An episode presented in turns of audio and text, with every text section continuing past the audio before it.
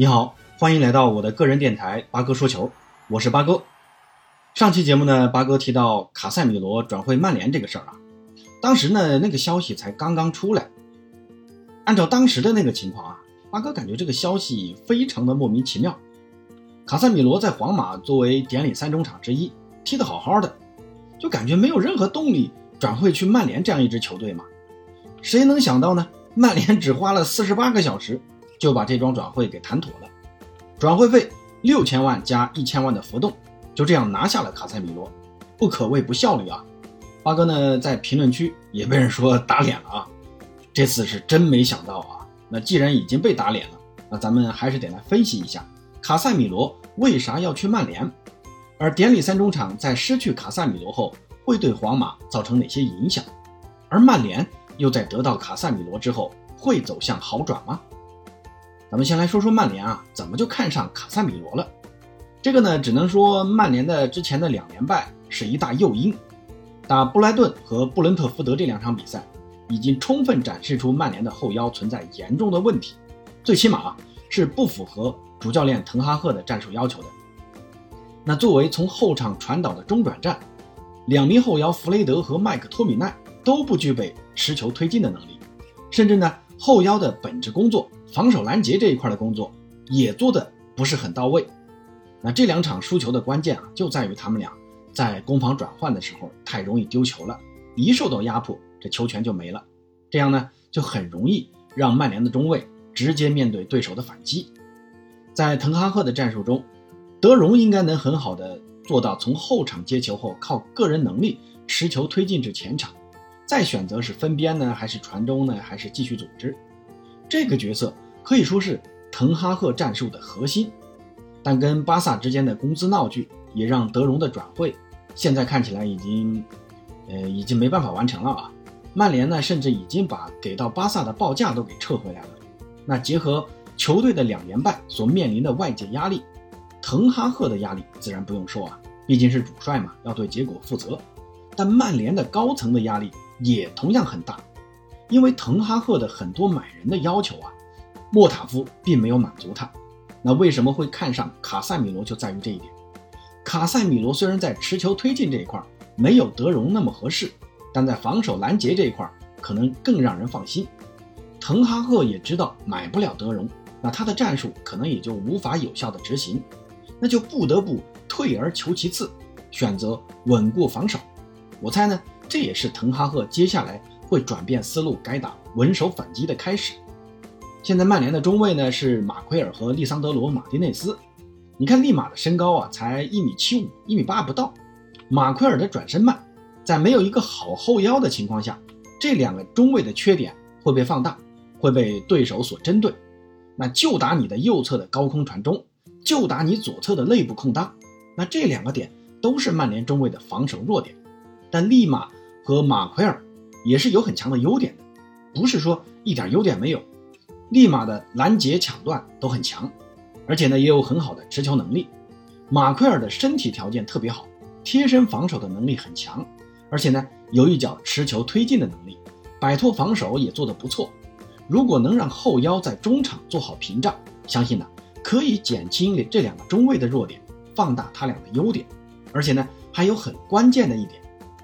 后腰弗雷德的作用也会被放大，在巴西国家队呢，他们俩就是主力的后腰搭档啊。而弗雷德呢，其实是攻强于守的，有卡塞米罗在一旁给弗雷德擦屁股，相信呢前场在反击的时候也可以多一个对进攻帮助很大的技术球员。另外呢，就是曼联这个时候啊，必须要展示决心呐，购买卡塞米罗这个级别的球星，能很大的平复外界对于他们的批评和压力。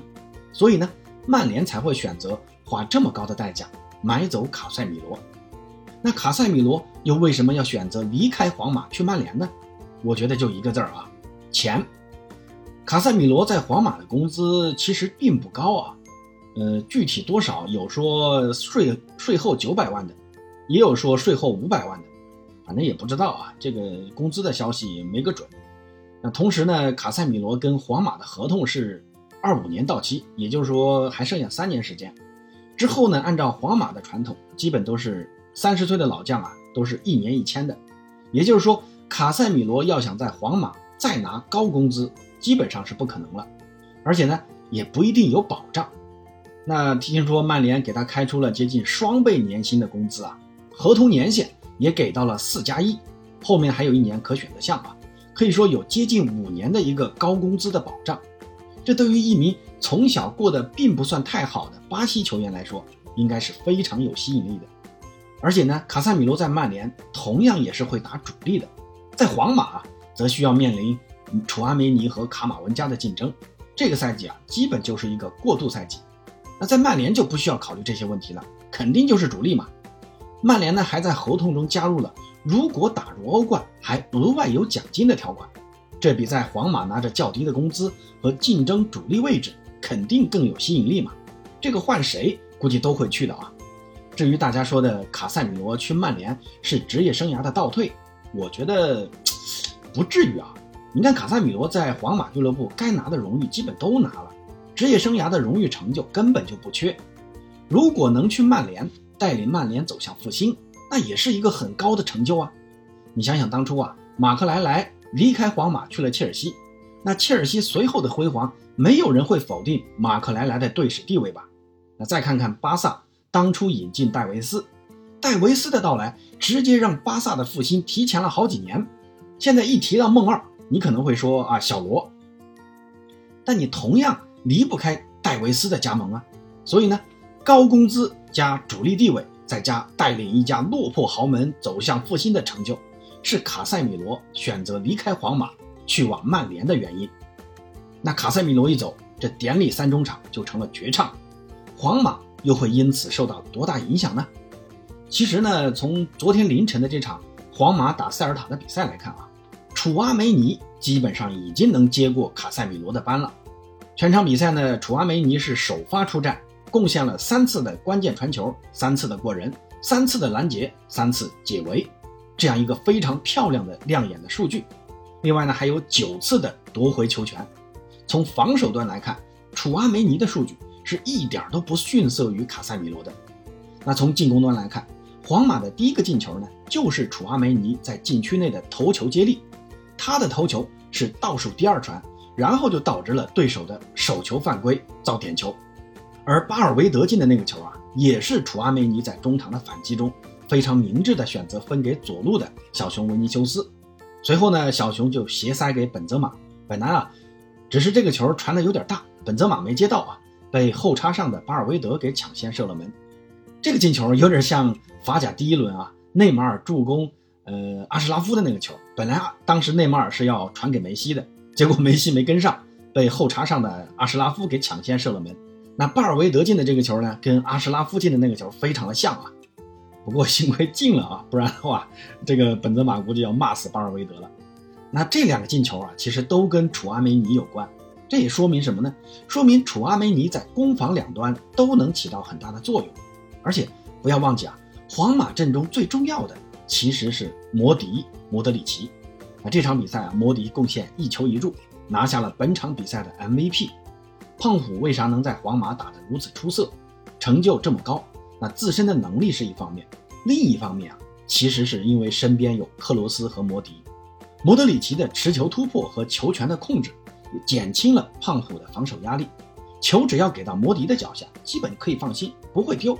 而且呢，摩迪和克罗斯在防守端也是很会下功夫的，这也让胖虎能专心的做好分内事。